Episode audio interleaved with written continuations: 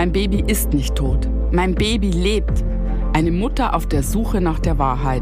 Eine Akte mit auffälligen Ungereimtheiten und die Frage, ist mein Kind irgendwo da draußen? Jetzt bei Spurlos.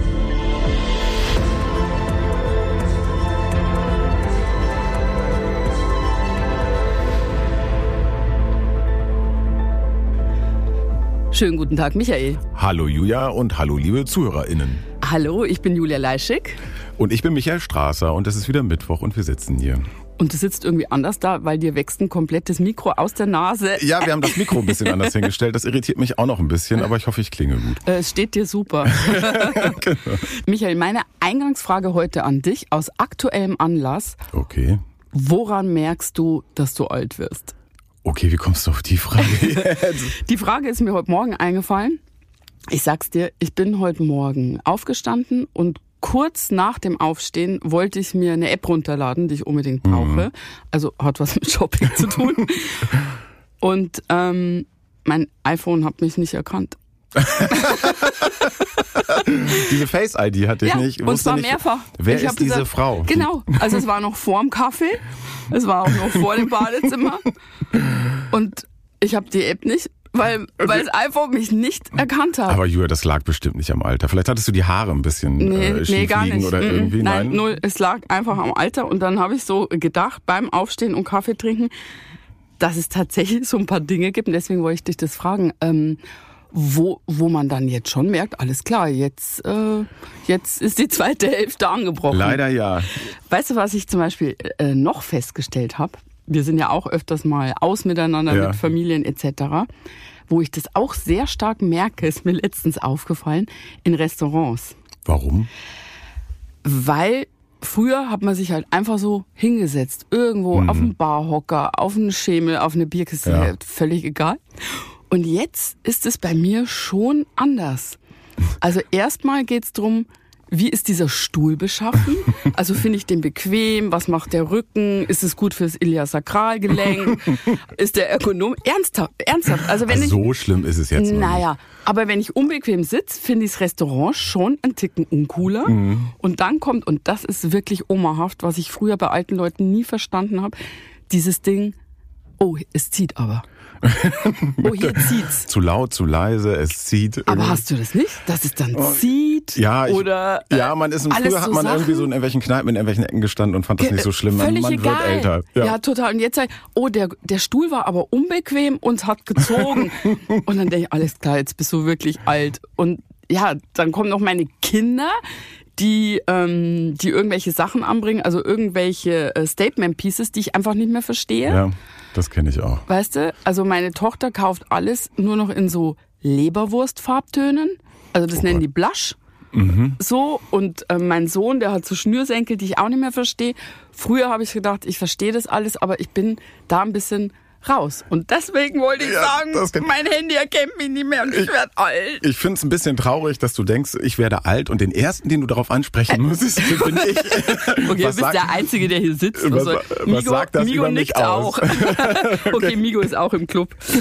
Gut, ich würde sagen, äh, wir fühlen uns jetzt richtig schön knackig. Wir können jetzt Da gehen wir anfangen. mit einer guten Stimmung jetzt in den Podcast, Oder? ne, wenn Also- wir festgestellt haben, dass wir alt geworden Migo, sind. der Stuhl ist super, es zieht hier auch nicht. Wir können loslegen. Wir können losgehen. Bevor wir aber loslegen mit unserer heutigen Geschichte, wollen wir uns einmal bei unseren ZuhörerInnen bedanken. Danke für die vielen tollen Rückmeldungen, äh, die wir von euch bekommen haben, Ja. äh, auf unsere E-Mail-Adresse info.spurlospodcast.de.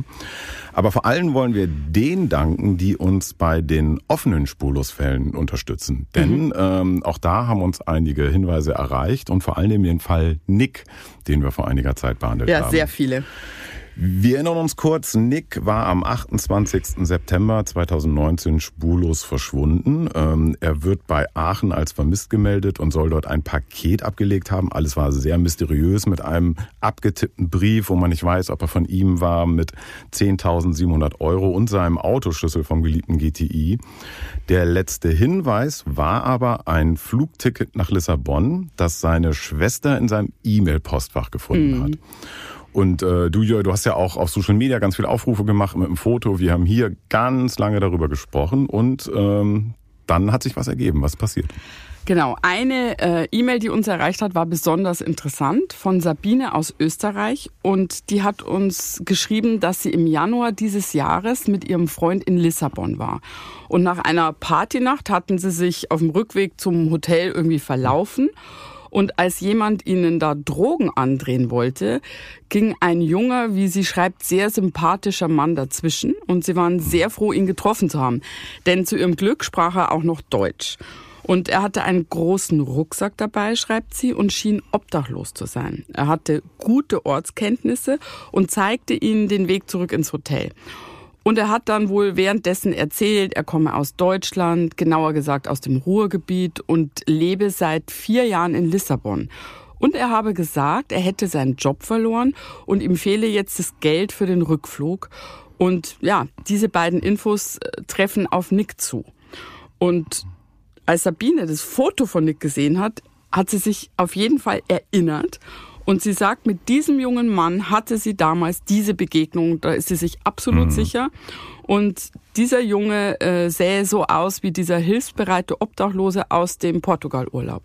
Sie glaubt, Nick im Januar auf den Straßen von Lissabon gesehen zu haben. Ja. ja. das ist der Stand der Dinge. Und wir sind ja jetzt auch in ganz engem Austausch mit Wir dir. sind in Kontakt, da kann man echt Gänsehaut kriegen, Total. irgendwie, weil da stimmt ja alles. Die Zeit stimmt, irgendwie, dass aus dem Ruhrgebiet kommt. Ja. Äh, ähm, und natürlich hat sie ihn vor allem auf dem Foto erkannt. Das heißt, wir genau. wissen nicht, ob es jetzt hundertprozentig oder eine Verwechslung ist, aber es sind so viele Faktoren. Wir bleiben da aber auf jeden Fall dran und werden auf jeden Fall berichten, wenn sich, ja, wenn sich daraus noch etwas Konkretes ergibt. Wir sind da natürlich auch eng im Austausch mit Nicks Schwester Jessica. Und Nick Vielleicht hörst du uns ja sogar mhm. durch irgendeinen Zufall. Da möchte ich dir gern sagen, es gibt Menschen, die dich sehr, sehr vermissen, die sich unheimlich freuen würden, wenn du dich meldest. Egal unter welchen Umständen, hab einfach den Mut und melde dich bei deiner Familie. Hm. Julia, bei unserem heutigen Fall ist sich ja eine Mutter ganz sicher, dass ihr Kind lebt, mhm. obwohl es dafür gar keine Beweise gibt. Und da habe ich mich im Vorfeld gefragt, glaubst du daran, dass eine Mutter oder auch ein Partner spürt ja. über Distanz, dass ein geliebter Mensch noch lebt? Naja, du weißt ja, dass ich sehr überzeugt bin von Intuition als, als Sinn. Mhm. Aber ähm, ich weiß auch oder glaube, dass Ängste und vor allem auch Sehnsüchte die Intuition, also diesen Sinn überlagern können. Und deswegen finde ich, ist es ganz oft sehr schwierig, das einzuordnen. Aber es gibt Fälle, wo sich im Nachhinein herausstellt, dass es wahr ist. Und in dem Fall, über den wir heute sprechen, ist es, muss man vorab sagen, so, dass es auch große Diskussionen in der Redaktion gegeben hat. Ja. Wir haben die eine Hälfte, die ganz sicher ist, ja. da ist was dran, ja. der lebt. Und es gibt die anderen, die sagen, nein, das kann man alles anders erklären.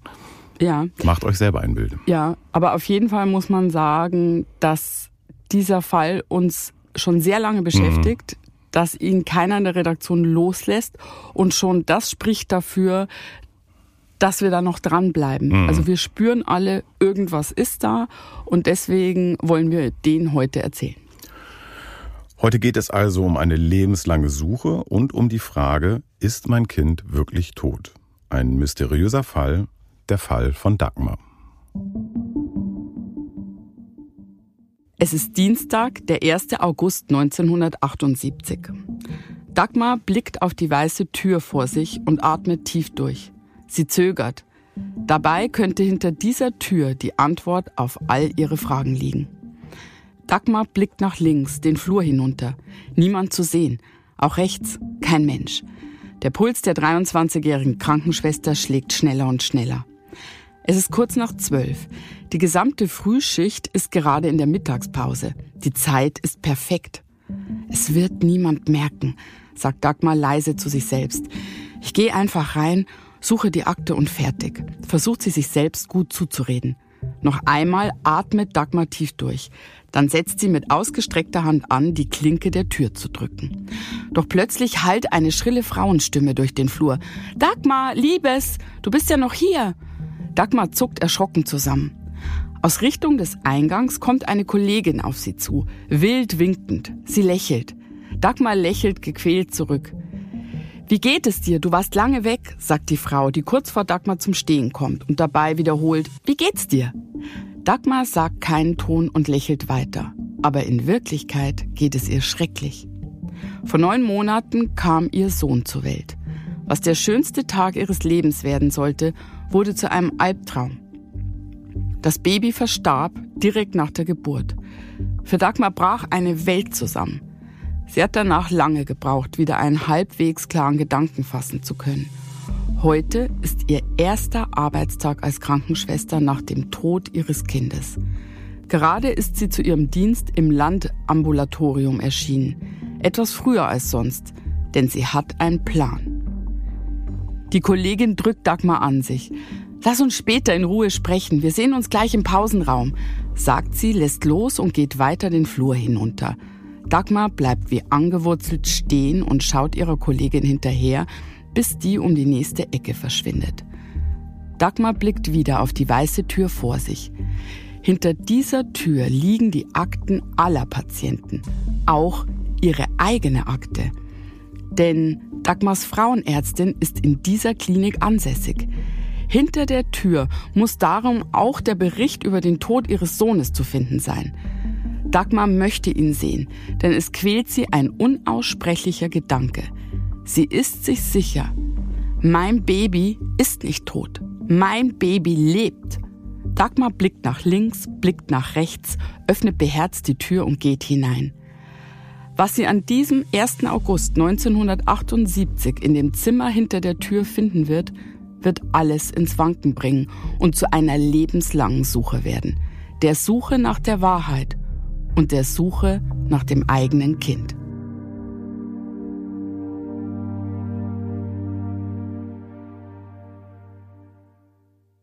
Dagmar ist heute 68 Jahre alt und lebt in Storkow. Seit 46 Jahren ist sie sich sicher, mein Sohn lebt. Warum? Das hat sie uns erzählt. Ich, wenn ich an ihn denke, sehe ich ihn immer nur als erwachsenen Menschen. Manchmal denke ich, dass er gar nicht weit weg ist. Ich bin mir ganz sicher, dass er noch lebt. Ich spüre das irgendwo. Ich bin auch deswegen die ganzen Jahre gar nicht auf den Friedhof gegangen, weil ich gar nicht das Gefühl hatte, dass ich dort irgendwo, dass er dort ist. 1977 ist Dagmar 22 Jahre alt und lebt in der DDR in der Nähe von Zwickau, als sie ihren Freund Bernhard kennenlernt. Die beiden verlieben sich, als Dagmar mit ihrer Freundin Urlaub im 300 Kilometer entfernten Storkow macht. Alles geht sehr, sehr schnell. Nur wenige Wochen nachdem beide zusammenkommen, wird Dagmar schwanger. Dagmar und Bernhard beschließen direkt im März 1977 zu heiraten.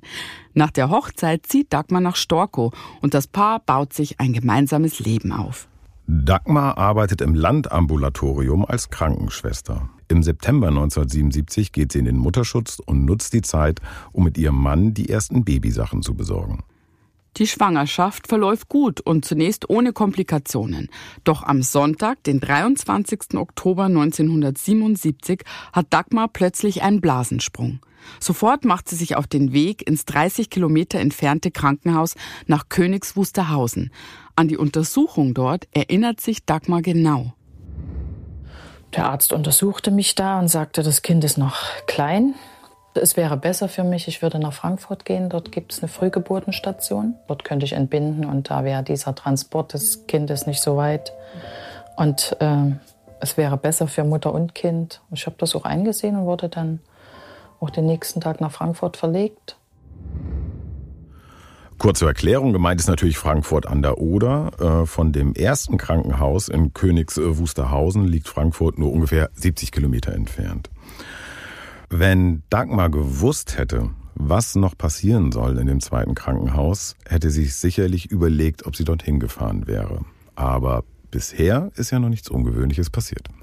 Nein, überhaupt nicht. Und wenn es ja erstmal heißt, dass das das Beste für Mutter und Kind ist, dann widersetzt man sich da natürlich nee. nicht. Ne?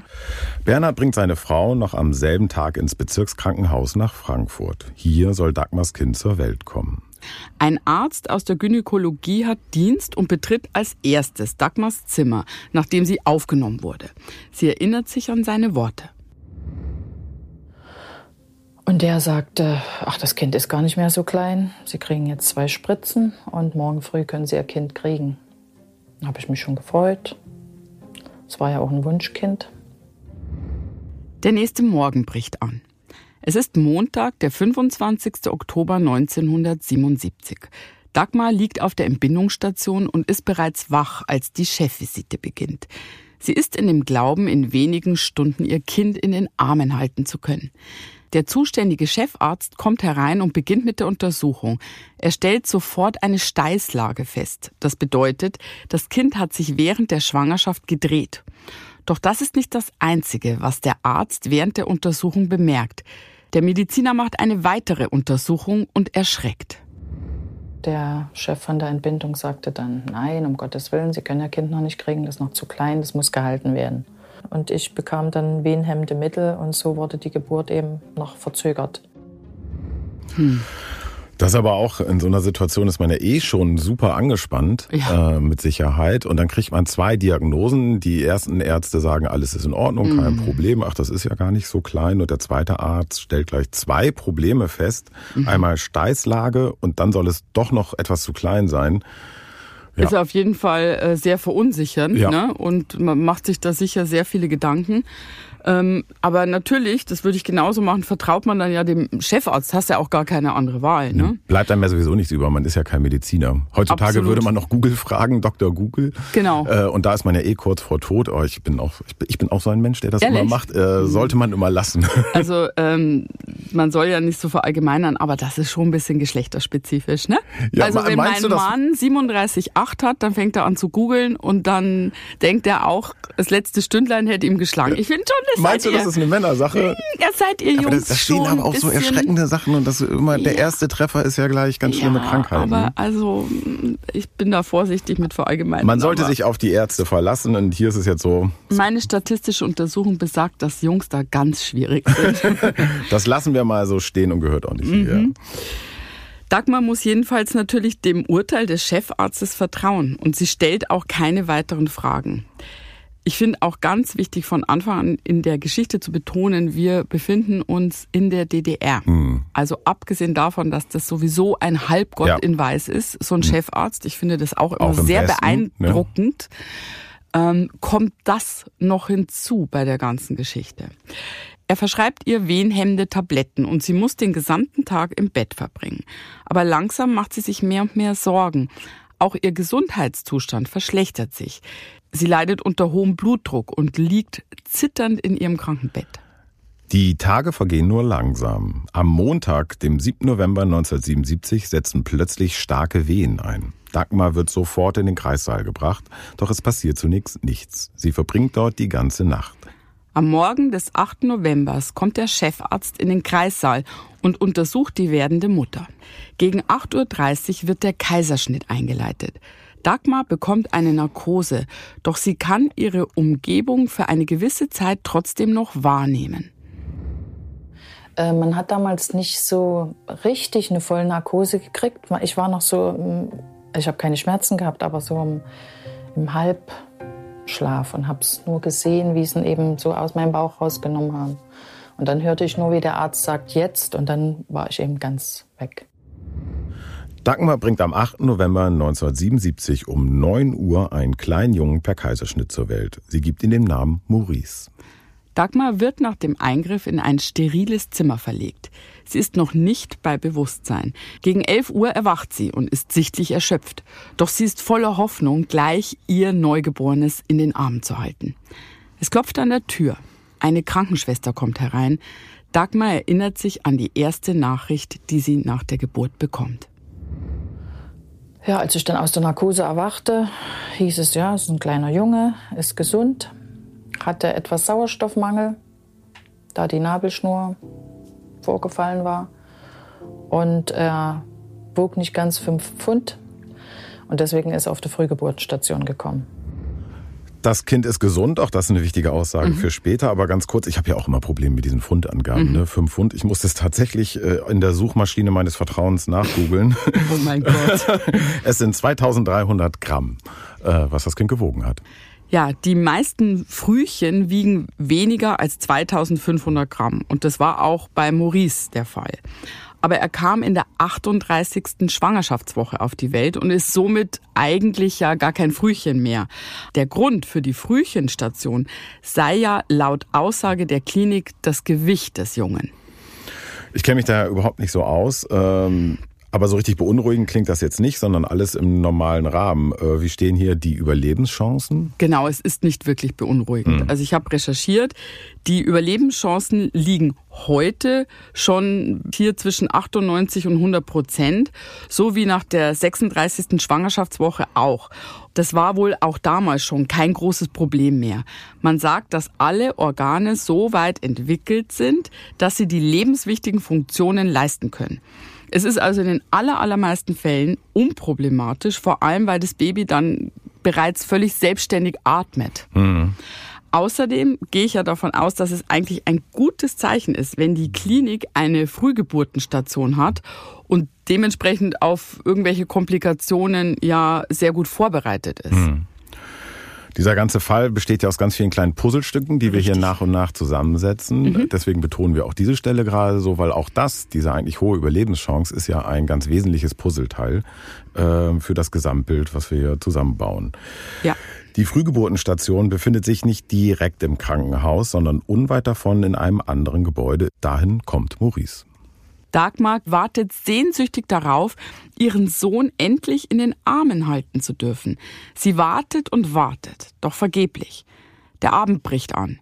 Sie wird mit ihrer Ungewissheit alleingelassen und schläft mit sehr gemischten Gefühlen ein. Dass der schlimmste Tag ihres Lebens kommen wird, das ahnt sie nicht.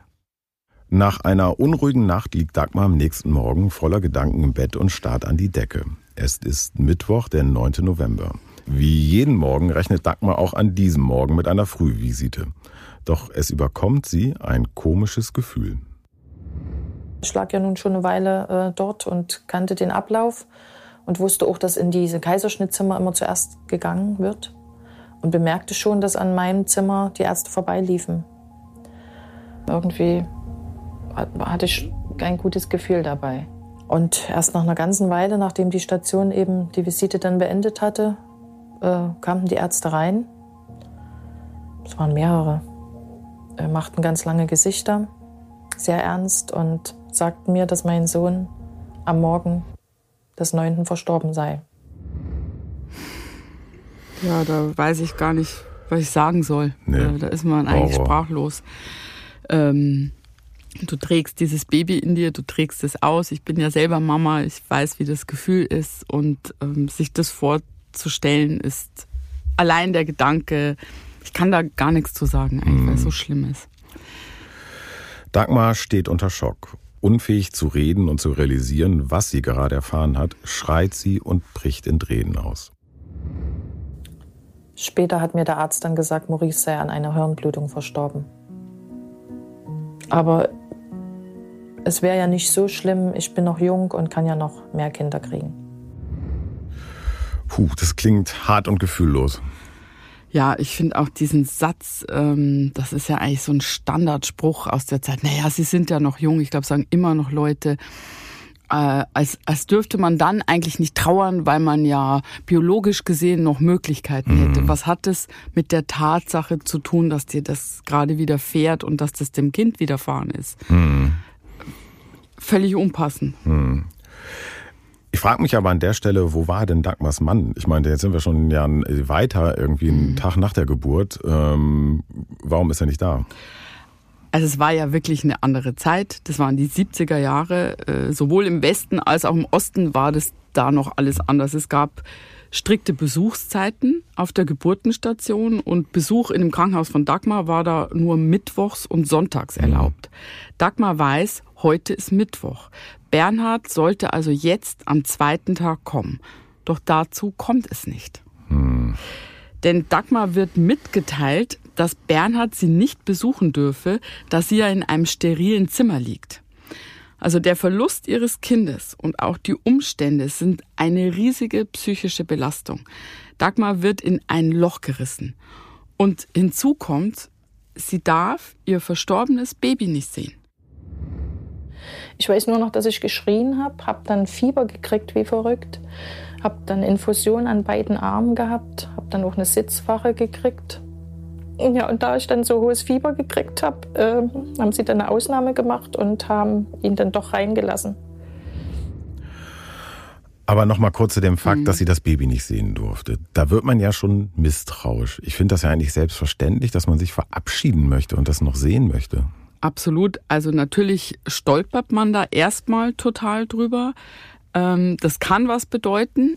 Aber auf der anderen Seite muss man auch sagen, dass das früher tatsächlich nicht überall üblich war, wenn mhm. ein Säuglingstod vorlag. Ähm, man wollte das wohl den Müttern dann nicht noch schwerer machen. Und man hat dann wohl gedacht, dass die Trauer dann leicht überwunden wird, was aber nach heutiger Ansicht äh, völlig blödsinnig ist und überholt. Und ich glaube, auch damals wurde das auch mal so, mal so gehandhabt. In Dagmars Fall wurde es ihr jedenfalls verweigert. Und sachlich, sie hat darum gebeten und sie durfte nicht. Das kann man an der Stelle einfach mal so festhalten, ja. weil das ja auch so entscheidend ist. Während Dagmar verzweifelt auf ihrem Zimmer liegt, wird Bernhard kurz vorher auf dem Flur abgefangen. Dann erhält auch er die schockierende Nachricht. Aufgelöst und fassungslos erreicht er das Zimmer seiner Frau. Eine Krankenschwester betritt den Raum und bietet im Namen der Kinderklinik an, sich um die anstehenden Formalitäten zu kümmern, vor allem aber die Bestattung ihres verstorbenen Kindes in die Wege zu leiten. Die Situation ist schwer genug.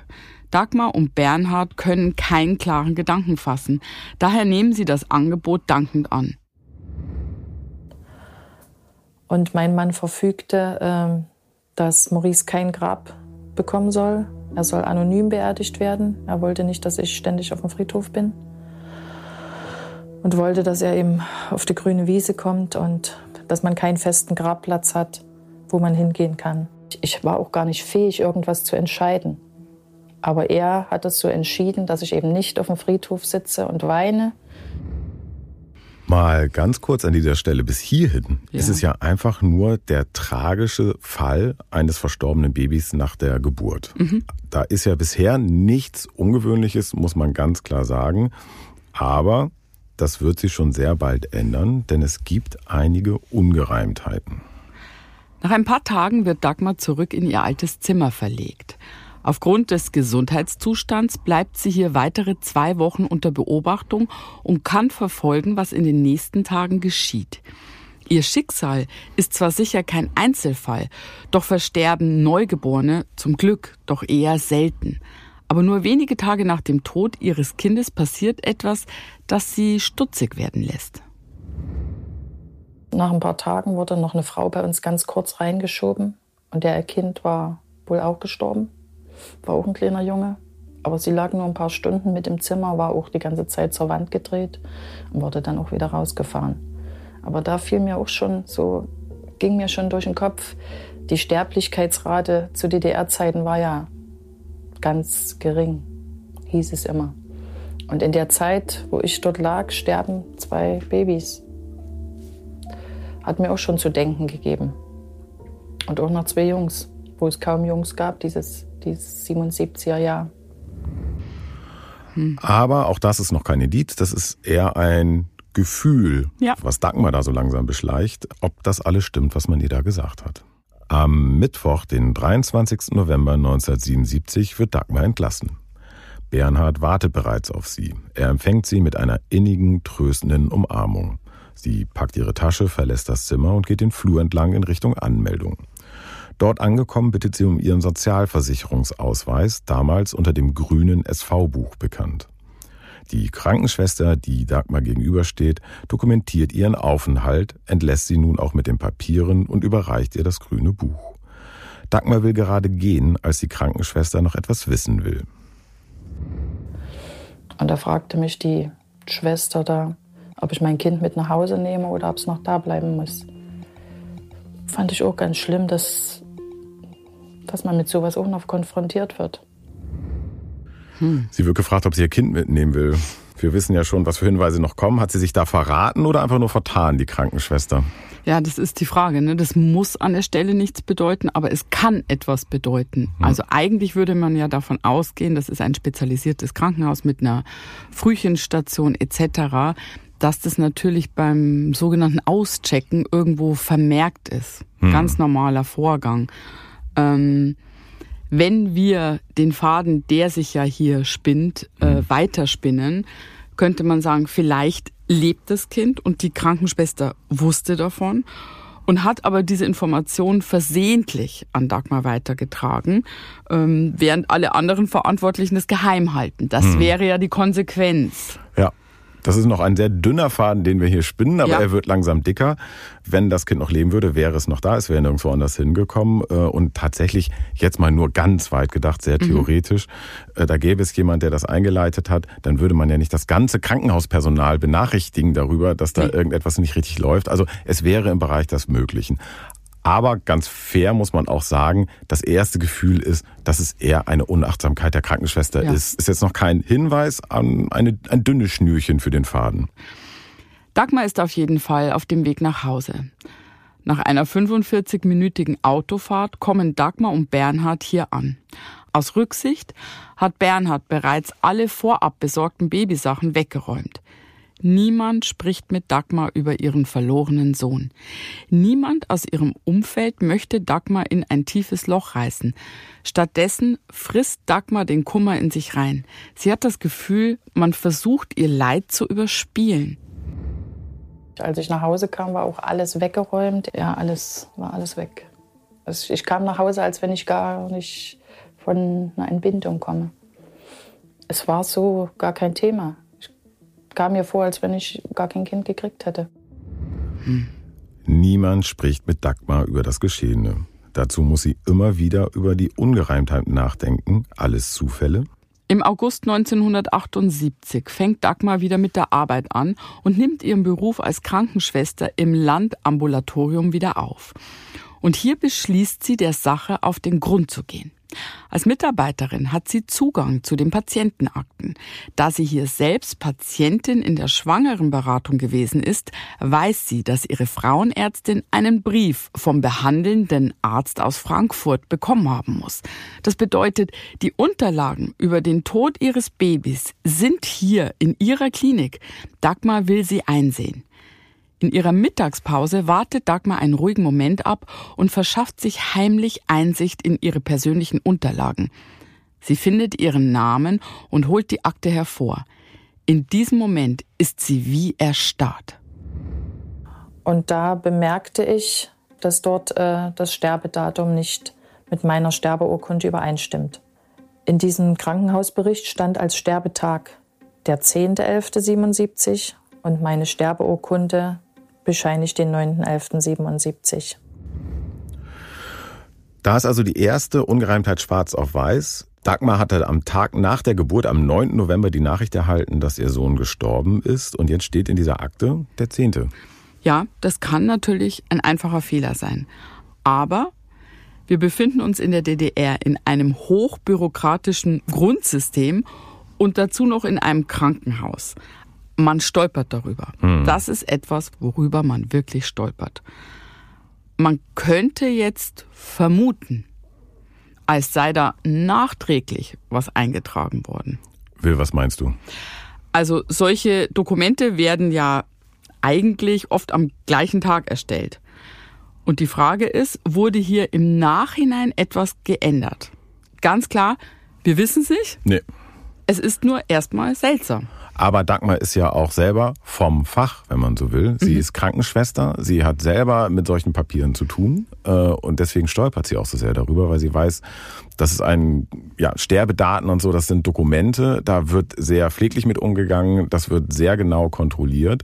Das kennt sie aus ihrer Arbeit als Krankenschwester. Deswegen weiß sie, dass solche Fehler eigentlich nie passieren oder sehr, sehr selten passieren. Und deswegen ist es so seltsam für sie. Für sie ist der Fehler unerklärlich. Noch immer hält Dagmar ihre Akte in den Händen. Viele Einträge kann sie aber nicht entziffern, da es sich um Fremdworte handelt. Aber einiges versteht sie. Das waren mehrere Diagnosen, die dort geschrieben standen als Sterbeursache. Die konnte ich aber leider nicht lesen, weil es ja Fachbegriffe waren. Ich hängte meine Akte wieder ein, ging daraufhin zu unserer Fürsorgerin und wollte von ihr wissen, an was Maurice verstorben sei. Und sie antwortete mir, äh, ich möge froh sein, dass er gestorben ist. Er hatte alle Organe spiegelverkehrt angeordnet. Maurice soll also seitenverkehrt angeordnete Organe gehabt haben und das soll zum Tod geführt haben. Dagmar ist diese Information völlig neu. Nach der Geburt sagte der Arzt ihr doch, Maurice sei an Gehirnbluten verstorben. Sie ist sprachlos. Warum bekommt sie ständig andere Diagnosen und unterschiedliche Erklärungen für den Tod ihres Sohnes? Und speziell die jetzt angeführte Erklärung für den Tod, die vertauschten Organe, lassen sie endgültig annehmen, irgendetwas stimmt hier nicht. Denn Dagmar kennt diese Diagnose. Ihr eigener Bruder ist 1964 mit einer sogenannten Heterotaxie auf die Welt gekommen und er lebt ohne Einschränkung. Die Tatsache, dass die Organe anders liegen, klingt dramatisch, ist aber keine Todesursache. Im Schnitt lebt etwa jeder 15.000. Mensch mit solch einer Anomalie. Das hat uns auch Professor Dr. Michael Hübler in einem Interview bestätigt, das wir im Rahmen von Bitte melde dich geführt haben. Er war zu der Zeit stellvertretender Klinikdirektor der Herzchirurgie im Deutschen Herzzentrum in Berlin. Ich habe mich lang mit ihm unterhalten und wir haben über den Fall Maurice gesprochen und auch über seine Einschätzung dazu, ob die beiden bisher bekannten Todesursachen, also die Hirnblutung und die spiegelverkehrte Anordnung der Organe in irgendeiner Verbindung zueinander stehen könnten. Professor Dr. Hübler hat uns folgende Antwort gegeben. Also ich äh, sehe überhaupt keinen Zusammenhang oder es existiert kein Zusammenhang zwischen diesen beiden Diagnosen. Also spiegelverkehrte Anordnung von Organen ist extrem selten eine Todesursache und nahezu ausgeschlossen im Neugeborenenalter. Man hat in der Regel eine normale Lebenserwartung. Ja, spiegelverkehrte Anordnung der Organe scheint also keine Todesursache zu sein, äh, aber vielleicht hat man das damals auch einfach nicht gewusst. Hm. Aber das erklärt ja trotzdem nicht, warum zwei voneinander unabhängige Diagnosen benannt werden. Und wenn wir uns dann auch an das falsche Datum erinnern, dann ist es ja jetzt nicht mehr der einzige Punkt, der ungewöhnlich ist. Mhm. Jetzt sind es mehrere Punkte. Äh, und es bleibt ja nicht bei diesen Ungereimtheiten, es geht ja immer weiter. Vorher aber mal ganz kurz was anderes. Ja. Jetzt eiern wir ja rum und es geht darum, ja. irgendwie, äh, äh, ja, dass der könnte noch leben. Dann braucht es ja Motiv. Ja. Irgendjemand muss ja aktiv das Kind weggenommen haben. Mhm. Und da kommt einem sofort, wenn es um DDR geht, der Begriff Zwangsadoption in den Kopf. Genau, Fälle von Zwangsadoption haben wir schon öfters behandelt bei Bitte melde dich. Das ist aber etwas anderes. Hm. Zwangsadoption hat bedeutet, die Kinder sollten im Sinne des Sozialismus erzogen werden.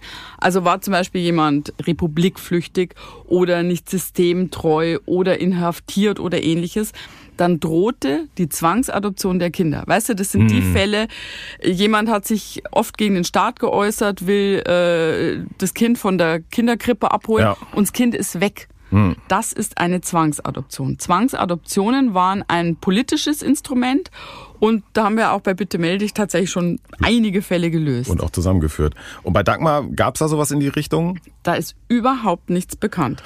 Es hm. kann natürlich sein, dass jemand aus ihrer Familie der Stasi auf, aufgefallen mhm. ist, dass Bernhard sich nicht konform benommen hat, irgendwas, was Dagmar nicht wusste, dass Dagmar irgendwas gemacht hat, was irgendjemand bei der Stasi nicht gepasst hat. Davon wissen wir nichts. Aber sie mhm. war jetzt nicht Aktivistin oder, mhm. oder hatte eine Flucht geplant oder so. Aber was man ganz losgelöst von dem Fall sagen muss, solche Fälle, in denen einer Mutter das Kind direkt nach der Geburt weggenommen wurde, die gab es und die gab es auch nachweislich. Ja. Äh, es gab Fälle, die dann auch später aufgerollt wurden, tatsächlich auch solche, wo die Mütter gar nicht gezweifelt haben, dass das Kind äh, tatsächlich gestorben ist und die wurden überrascht. Also das ist vorgekommen. Der sogenannte vorgetäuschte Säuglingstod. Das ist ein ganz schwieriges und komplexes Thema in der DDR, weil das natürlich logischerweise kaum nachzuweisen ist. Mhm. Gerüchte gab es da immer wieder, wirkliche Beweise ganz oft nicht, weil dann, das hast du auch schon oft gesehen bei uns, mhm. ne, die Unterlagen sind verschwunden oder so geschwärzt, dass du nichts mehr lesen kannst, Gräber sind aufgelöst, existieren auf einmal nicht mehr. Es gibt wirklich nur seltene Indizien. Aber klar und verifiziert ist, es gibt Fälle von angeblichen Säuglingstodesfällen in der DDR, in denen das Kind in Wirklichkeit gelebt hat. Das Problem der Nachweisbarkeit ist genau das Problem. Mhm. Man kann es nie mit Gewissheit sagen, aber im Fall Dagmar hört es ja nicht auf. Es gibt noch weitere Ungereimtheiten und es gibt auch Hinweise darauf, irgendwie, dass andere Menschen beteiligt waren, aber dazu kommen wir gleich. Dagmar erscheint am Folgetag zur Arbeit. Immer wieder läuft sie an den Patientenakten vorbei und sie nimmt sich vor, die Fachbegriffe abzuschreiben. Kopiergeräte gibt es nicht. Sie wartet den richtigen Moment ab, um nicht erwischt zu werden. In ihrer Pause nimmt sie sich Stift und Papier und geht unauffällig erneut zu den Patientenakten. Sie hält den Umschlag ihrer Akte in der Hand und sie erstarrt plötzlich. Und als ich sie öffnete, war dieser Krankenhausbericht, dieser Arztbrief verschwunden. Ich habe ihn ja mit eigenen Augen gesehen, dann war er weg. Also es musste ihn ja jemand weggenommen haben. So, das ist genau der Punkt. Ich gebe zu, als wir das erste Mal über diese Geschichte gesprochen haben und ich all diese Punkte gehört haben, die wir bisher besprochen haben, da dachte ich, ja, das kann alles ja eine Verkettung von irgendwelchen Zufällen sein. Aber jetzt sind wir an einem Punkt, die Akte ist weg. Irgendjemand muss die weggenommen haben. Das kann ja kein Zufall mehr sein. Das kann kein Zufall sein und das bedeutet, dass man nicht entdeckt werden wollte. Man mhm. hat anscheinend mitbekommen, sie schnüffelt da, sie recherchiert und spätestens jetzt ist der Punkt, wo wir Beweise vernichten müssen. Ja, es gibt da irgendeinen Dritten, der da jetzt irgendwie interveniert. Ja. Und äh, es gibt auch keine Erklärung, warum die Akte weg ist. Das war ein abgeschlossener Vorgang. Äh, das kann jetzt nicht beim Arzt gelegen haben irgendwo. Nein. Es gab keinen aktuellen Anlass. Also der Zufall wäre wirklich völlig absurd. Hm. Und sie ist auch nicht mehr aufgetaucht, die Akte. Wenn es jetzt noch ein paar Wochen später auf einmal wieder da gewesen wäre. Nein, diese Akte ist und bleibt verschwunden. Und das ist für mich jetzt so ein Beweis, da gibt es irgendwelche Dritten, die da jetzt interveniert haben. Dagmar hat das Gefühl, machtlos zu sein. Sie hat nicht die Kraft, die Ärzte oder andere offizielle Stellen mit ihrer Entdeckung zu konfrontieren. Und sie hat Angst vor der Stasi. Dagmar erinnert sich an ihr beengendes Gefühl. Ich war damals 22 Jahre alt, schüchtern. Diese ganzen DDR-Umstände, ich habe mir da auch nicht getraut nachzufragen. Man hat sich überhaupt nichts getraut. Man hat sich im Krankenhaus nichts getraut. Das war ja auch so, äh, man, man, hat da, ja, man, man, durfte nur auf den Flur gehen, wenn man äh, die Erlaubnis bekommen hat. Man, man war ja, eingeschüchtert und ich äh, weiß es nicht. Man, da ich ja ganz tief innen geahnt habe, irgendwas stimmt nicht. Schon mit diesem falschen Sterbedatum, dann diese zwei Diagnosen, dann ist dieser Brief verschwunden für mich hat was nicht gestimmt. Und dann habe ich einfach Angst gehabt, wenn ich jetzt hier irgendwo frage, nachfrage, die bringen mich weg. Die kommt mit dem Tod ihres Kindes nicht klar. Es gab ja solche Fälle, dass Leute einfach für unnormal erklärt wurden. Ich habe einfach Angst gehabt ist für mich absolut nachvollziehbar, hören wir ja auch immer wieder, wenn wir äh, Fälle betreuen, DDR-Fälle. Das hat das System, Angst zu verbreiten und hm. stell keine Fragen, sonst wirst du ganz große Probleme bekommen. Hm. Der Gedanke, dass jemand den Brief bewusst entfernt hat, plagt Dagmar ununterbrochen. Sie schaut Tage und Wochen später immer wieder nach, doch die Akte bleibt leer. Der Arztbrief bleibt für immer verschwunden. Die Zeit vergeht und das Leben geht weiter. Noch tief getroffen von dem Verlust ihres ersten Kindes haben sie den Wunsch, eine eigene Familie zu gründen, aber nicht aufgegeben. Im Jahr 1980 wird Dagmar erneut schwanger und am 11.10.1980 kommt Tochter Janine zur Welt. Ich habe Dagmar ja kennengelernt und ähm, viel mit ihr gesprochen und ich glaube, dass es natürlich ganz, ganz besonders wichtig war, dass sie dann diese Tochter bekommen hat. Hm. Dagmar baut ein sehr inniges Verhältnis zu ihrer Tochter auf. Dass sie einen älteren Bruder hat, daraus macht ihre Mutter kein Geheimnis. Maurice ist ein Teil ihres Lebens. Es ist ein sehr starkes Gefühl, das Dagmar auf ihre Tochter übertragen hat. Und meine Tochter, die hat als kleines Kind schon das, das innere Gefühl gehabt, dass er nicht tot ist. Sie erzählte immer, dass, wenn sie in der Schule gefragt wurde, ob sie Einzelkind ist oder Geschwister, dass sie immer auf die Seite der Geschwisterkinder gegangen ist. Da sind wir wieder bei der Eingangsfrage. Ne? Ja. Ähm, Dagmar und jetzt ihre Tochter spüren, sagen sie, dass Maurice lebt. Ob man das jetzt glaubt oder nicht. Ja. 1989 fällt die Mauer. West- und Ostdeutschland sind vereint. Die DDR ist Vergangenheit. Die Jahre vergehen. Janine ist mittlerweile eine erwachsene junge Frau. Sie hat immer ein offenes Ohr für ihre Mutter und möchte gerne selbst herausfinden, was damals wirklich passiert ist. Im Jahr 2010 führen beide ein emotionales Gespräch. Mit dem Kapitel Maurice kann und möchte Dagmar nicht einfach abschließen. Ihre Tochter gibt Dagmar unheimlich viel Kraft und bringt den Stein wieder ins Rollen, aber das soll die ganze Geschichte nur noch mysteriöser machen. Und sie hat mich schon motiviert und äh, auch angeschoben, Mutti, mach doch was und ich helfe dir auch dabei. Und sie hat dann eben im Internet recherchiert und ist auf die zwangsadoptierte Kinder.de gestoßen. Und dort hat man äh, Tipps bekommen, was man überhaupt unternehmen kann, um, um zu forschen. Weil man, man weiß ja gar nicht richtig, wo man anfangen soll. Dagmar nimmt all ihren Mut zusammen und ruft 2010 im Krankenhaus in Frankfurt an. Tochter Janine nimmt das Telefon in die Hand und wählt die Nummer. Dagmar sitzt daneben und ist ganz leise, um das Gespräch mitzuhören. Sie ist angespannt. Jemand ist in der Leitung.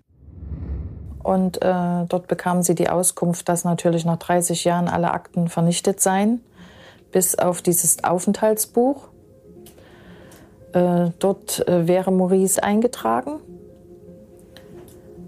Aber dort fehlt der Ausgang. Also da steht nicht, ob er entlassen wurde, ob er verstorben ist, ob er verlegt wurde. Das sei ungewöhnlich, dass das dort fehlt.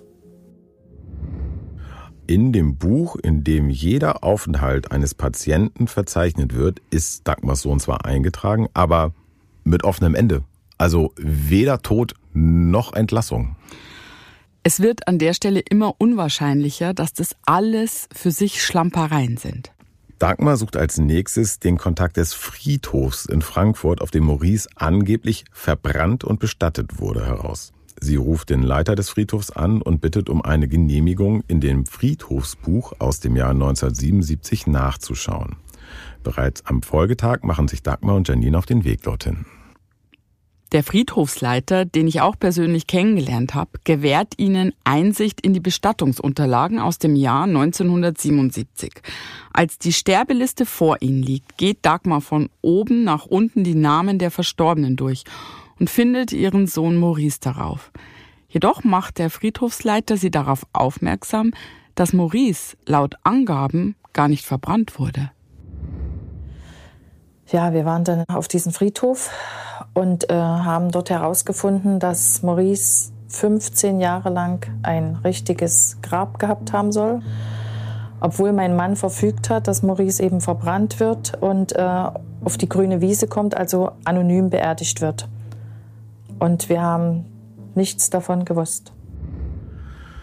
Da steht es scheinbar schwarz auf weiß, Reihe 5, Grab 18. Maurice wurde den Unterlagen zufolge am 16. November 1977 in einem Kindergrab beigesetzt. Ein Grab, das allerdings nicht mehr existiert. Ein Grab, das wie viele andere Gräber nach 15 Jahren aufgelöst wurde. Und ein Grab, was mehr Fragen als Antworten liefert. Mal von allem abgesehen, wie schrecklich für diese Mutter, für Dagmar, dort zu sein, dort vor Ort zu sein. Ich war ja auch dort, Mhm. da sind auch andere Kindergräber und ähm, ich stelle mir das wirklich sehr, sehr schwierig für sie vor, diesen Gang. Dagmar gehen tausend Fragen durch den Kopf. Wer hat die Beerdigung durchgeführt? Wer soll das Grab denn gepflegt haben? Und vor allem, wer hat das Grab all die Jahre bezahlt? Dagmar starrt auf die Liste. Plötzlich wird ihr ganz anders, denn ihr Blick fällt auf den handschriftlich eingetragenen Geburtstag. Und dort fiel mir wieder auf, dass das Geburtsdatum nicht stimmt. Da ist er erst am 9. geboren und auch am 9. gestorben. Und das hat mich natürlich völlig schockiert. Was bedeutet das jetzt alles? Ja, wie ich ja berichtet habe, ich war dort vor Ort. Ich habe mit diesem Friedhofsverwalter auch gesprochen und dadurch kriegt man auch noch mal einen anderen Eindruck, mhm. weißt du, wenn ich mit den Menschen direkt spreche, als wenn man nur per Mail oder so äh, miteinander zu tun hat. Und was mir wirklich aufgefallen ist, dass er absolut überzeugt war, dass da irgendwas nicht stimmt. Mhm. Das heißt, es ist entweder eine ungeheure Anhäufung von Fehlern auf verschiedenen Ebenen, an verschiedenen ja. Stellen, also Schlampereien in den Akten etc. Und Maurice liegt dort begraben. Aber die Häufung der Fehler und die verschwundene Akte, das kann man zumindest an der Stelle jetzt schon für sehr, sehr unwahrscheinlich halten. Hm. Was, Was gibt's noch für Möglichkeiten? Dass da ein anderes Kind begraben liegt. Zumindest theoretisch möglich. Oder äh, da hat nie eine Beerdigung stattgefunden. Das würde dann bedeuten, ähm, das ist auch irgendwie ein bisschen gruselig, merke ich, wenn man darüber spricht, dass da ein leeres Kindergrab ist. Hm. Es hört also nicht auf. Dafür, dass etwas nicht stimmt, spricht aber auch noch ein anderes, kleines, entscheidendes Detail. Der Friedhofsleiter würde Dagmar gern helfen. Aber er kann sich die fehlerhaften Angaben einfach nicht erklären. Er bemerkt aber dann noch etwas Seltsames. Bei Maurice Eintrag ist eine Registernummer eingetragen. Das sei nicht normal, wenn die Beerdigung anonym erfolgt. Er wurde laut den Akten regulär bestattet. Aber dann hätten Dagmar und ihr Mann eigentlich einen Vertrag mit dem städtischen Friedhof abschließen müssen. In diesem Vertrag hätte geschrieben gestanden, dass sie sich um das Grab ihres Sohnes kümmern und natürlich dementsprechend auch alle Kosten dafür tragen. Doch so einen Vertrag erhalten sie nie. Ihr wurde nie von dem Grab berichtet. Die Behörden kamen auch nicht mit der Forderung von Kosten auf sie zu. Der angebliche Tod von Maurice hinterlässt ein großes Rätsel. Dagmar ist sich so sicher, dass der Tod ihres Sohnes nur vorgetäuscht wurde. Sie wünscht sich nichts sehnlicher, als ihren Sohn endlich wiederzufinden. Und völlig verzweifelt wendet sie sich an mich und erzählt von ihrem tragischen Schicksal. Bei Bitte melde dich berichteten wir dann über den Fall und wir haben einen Aufruf gemacht. Wir fragten, wer war zur besagten Zeit im Krankenhaus und hat etwas beobachtet. Wer kann einen Hinweis geben? Ein Aufruf, der nicht ohne Folgen blieb.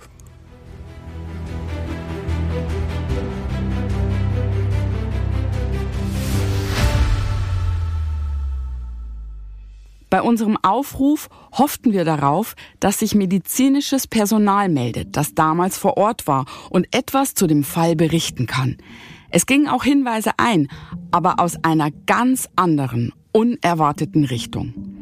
Bei Dagmar meldeten sich Frauen, die exakt das gleiche Schicksal erlebten oder davon mitbekommen hatten.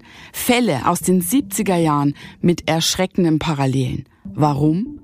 Weil ein Detail in allen Fällen auftauchte. Die Todesursache der spiegelverkehrten Organe. Eine dieser Zeuginnen, die sich gemeldet haben, war Petra. Petra brachte am 9. Februar 1978 einen gesunden Jungen zur Welt in Königs Wusterhausen, genau in dem Krankenhaus, in dem Dagmar nach ihrem Blasensprung zuerst eingeliefert wurde. Petra erzählt uns Folgendes, ich zitiere an der Stelle. Wir waren zunächst zu zweit auf der Entbindungsstation. Meine Bettnachbarin hatte den Fensterplatz bekommen. Ich lag in der Mitte. Am nächsten Tag wurde der freie Platz neben mir belegt. Eine junge Frau wurde ins Zimmer geschoben. Ich schätze, sie war zwischen 18 und 20 Jahre alt. Sie war bitterlich am Weinen, zusammengekrümmt und in Trauer versunken. Ich habe ganz schnell gemerkt, dass da etwas Schlimmes passiert sein muss. Doch sie war zur Wand gedreht und sie wollte nicht reden. Erst zwei Stunden später, als wir wieder unsere Stillzeit hatten und uns unsere Babys gebracht wurden, hat sich meine Vermutung bestätigt denn die junge Frau rechts von mir hatte ihr Baby nicht im Arm. In diesem Moment drehte sie sich zu uns. Sie hatte völlig verweinte Augen und erzählte mit zerbrechlicher Stimme, dass ihr kleines Mädchen nach der Geburt verstorben sei. Der Grund? Sie hat das Herz auf der falschen Seite gehabt, so die Worte der Frau. Ich hatte sowas noch nie zuvor gehört, aber zur damaligen Zeit glaubte man fast alles und man hatte auch gar keine andere Wahl. Es ging also auch hier um den Tod eines Neugeborenen, bei dem im Nachhinein falsch angeordnete Organe als Todesursache genannt wurden. Eine Diagnose, die, wie wir wissen, sehr selten und nicht tödlich ist. Was hatte das zu bedeuten? Dagmar vermutet, hier gibt es ein System, ein System, dessen Opfer sie ist. Fassen wir doch mal zusammen. Dagmar glaubt, ihr Sohn ist nicht verstorben. Zu diesem Schluss kommt sie aufgrund unzähliger Ungereimtheiten. Erstens, auf gleich mehreren Dokumenten gibt es unterschiedliche Todesdaten. Kann man nicht erklären. Zweitens, zwei verschiedene Todesursachen, die genannt werden. Die finale ist vertauschte Organe. Dabei ist es gar nicht tödlich, wie wir vom Mediziner gehört haben. Drittens, die Krankenschwester, die sich verplappert, da mache ich mal ein Fragezeichen hinter, ob das jetzt wirklich was bedeutet. Viertens, ganz wichtig, eine Akte, die Patientenakte über diesen Vorfall, der Arztbrief, der plötzlich und ohne Grund verschwindet, nachdem Dagmar ihn gesehen hat. Er verschwindet für immer. Das finde ich ein ganz starkes Indiz. Und auch das nächste, Nummer fünf, das Aufenthaltsbuch, in dem Maurice vermerkt ist, aber mit offenem Ende. Weder ist der Tod eingetragen, noch dass er das Krankenhaus verlassen hat. Sechstens, ein Grab, das es eigentlich nicht hätte geben dürfen, da Dagmar und ihr Mann weder den Auftrag erteilen noch dafür bezahlt haben. Der Friedhofsleiter selber ist sich sicher, dass da was nicht stimmt. Und es stellt sich die Frage, wer hat dieses Grab über Jahre bezahlt und warum? Das Krankenhaus sicher nicht. Nee, auf gar keinen Fall. Und schließlich siebtens, es gibt Frauen, denen genau das gleiche geschehen ist, mit der gleichen sehr seltsamen Diagnose. Mhm. Also kann man wirklich von einem Zufall sprechen, wenn 1977 diese anatomische Besonderheit, die sehr selten ist, bei einem Baby ja diagnostiziert wird und als Todesursache genannt wird, ja, mhm. von der Fachleute aber sagen, dass es als Todesursache so gut wie ausgeschlossen ist. Und dann wird einer Frau genau ein Jahr später in dem Krankenhaus, in dem Dagmar zuerst gelegen hat, genau die gleiche Diagnose wieder als Todesursache für den Säuglingstod genannt. Ja, das sind die Punkte. Julia, jetzt frage mhm. ich dich, was glaubst du? Lebt Maurice? Ich kann gar nichts dazu sagen, wie mein Gefühl oder meine Meinung ist, ob Maurice lebt oder nicht. Ich kann aber was anderes zu diesem Fall sagen. Ich beschäftige mich und wir alle ja uns schon so lange damit. Ich vergleiche den ein bisschen, weißt du, Michael, mit so einem Mordprozess, mhm. einem Indizienprozess wo der Angeklagte am Schluss freigesprochen wird. Da gibt's manchmal dann die Aussage vom Richter, und so würde ich das hier zusammenfassen. Die Indizien sprechen alle dafür, dass sie der Mörder waren, aber man kann es ihnen nicht wirklich beweisen.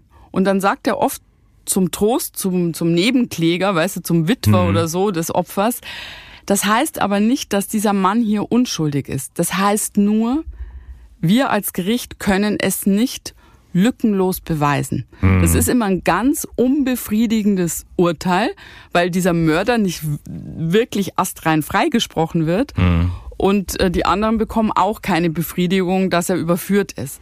Und dieses Gefühl habe ich hier. Mhm. Du spürst, da ist irgendwas passiert. Also das ist 100 Prozent meine Einschätzung. Mhm.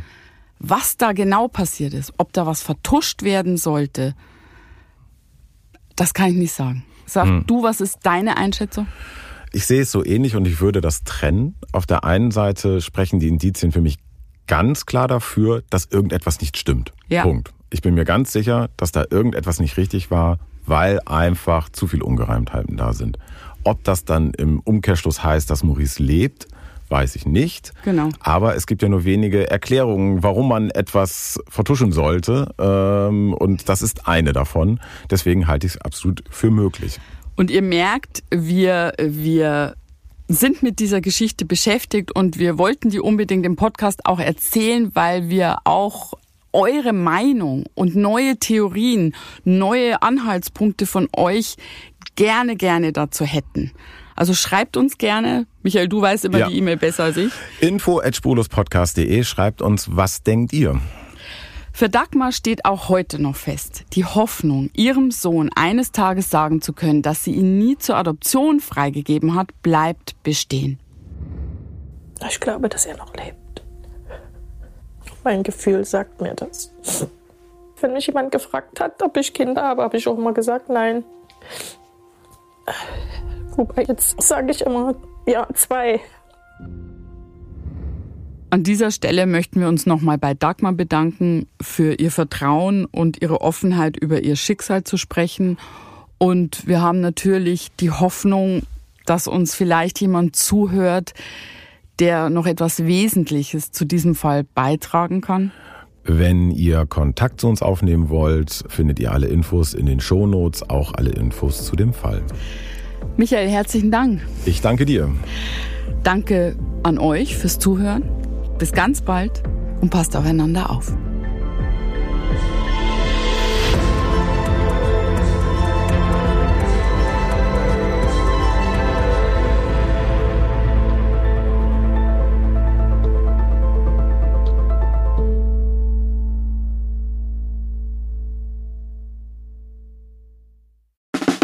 Der 7-One-Audio-Podcast-Tipp. Leute, noch nicht abschalten. Denn das Beste kommt zum Schluss und deswegen wollen wir das nutzen, um uns einmal kurz vorzustellen. Und dabei meine ich mich, Laura, Und Sarah, und unseren True Crime Podcast Eyes in the Dark. mit dem wir jetzt ziemlich hoch gepokert haben. Ja, In unserem Podcast sprechen wir jeden Sonntag ziemlich detailliert über einen wahren Kriminalfall aus aller Welt. Dabei konzentrieren wir uns auf eher unbekanntere, deswegen aber nicht weniger spannende Fälle. Beispielsweise behandeln wir in Folge 161 ein tödliches Airbnb auf Hawaii. Ihr ahnt es schon, euch erwarten schlaflose Nächte. am Ende jeder Folge bescheren wir euch außerdem nochmal einen ordentlichen Gänsehaut-to-go-Moment, in dem wir eine paranormale Story aus unserer Community vorlesen. Euch ist auch schon mal etwas Unerklärliches oder Mysteriöses passiert, dann immer her damit. Und wer von solchen Dingen nicht genug bekommen kann, für den haben wir noch etwas ganz Besonderes im Petto, denn einmal im Monat heißt es bei uns Spooky Sunday. In diesem Paranormal Special widmen wir uns übernatürlichen Vorkommnissen und erzählen euch unter anderem die wahre Geschichte hinter dem Horrorfilm Annabelle. Ein anderes Mal geht es um den kleinen David, der dem New Yorker Adam Ellis im Traum begegnet und ihn anschließend auch im wahren Leben heimsucht.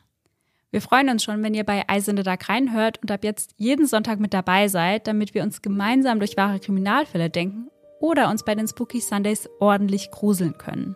Ach, und übrigens, hören könnt ihr uns überall da, wo es Podcasts gibt. Bis dahin, schöne Träume. Mehr oder weniger. Bis dann. Tschüss! Tschüssi.